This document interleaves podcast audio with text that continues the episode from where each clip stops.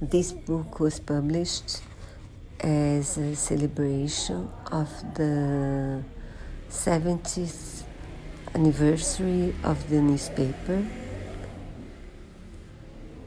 And the first text is a collection of articles on a big fire that happened in São Paulo in 1974. There, 185 people died.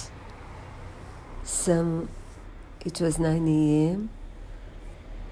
There was this big commercial building full of people. The first seven floors were for cars.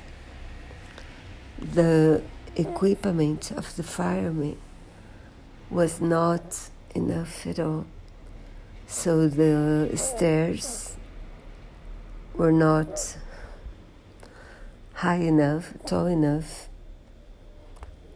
The water didn't, um,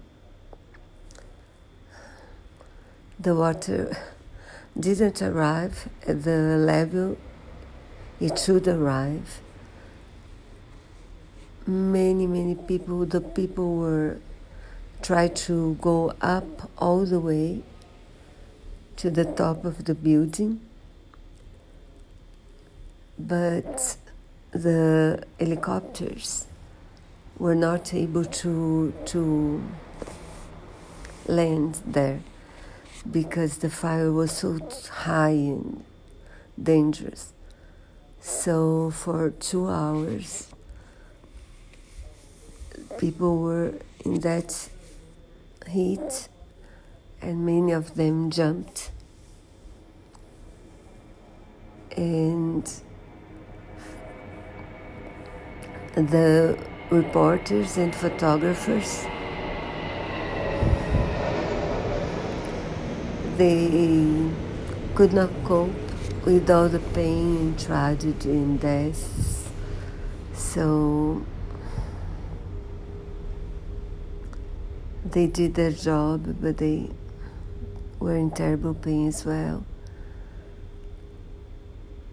There were people that thought they would survive but did not. There were heroes who lost their lives, saving many others.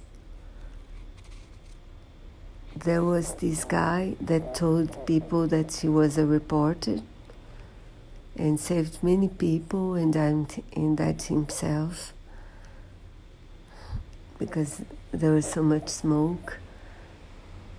And there was this guy from the Air Force with a big helicopter, but which came all the way from Santos, another city.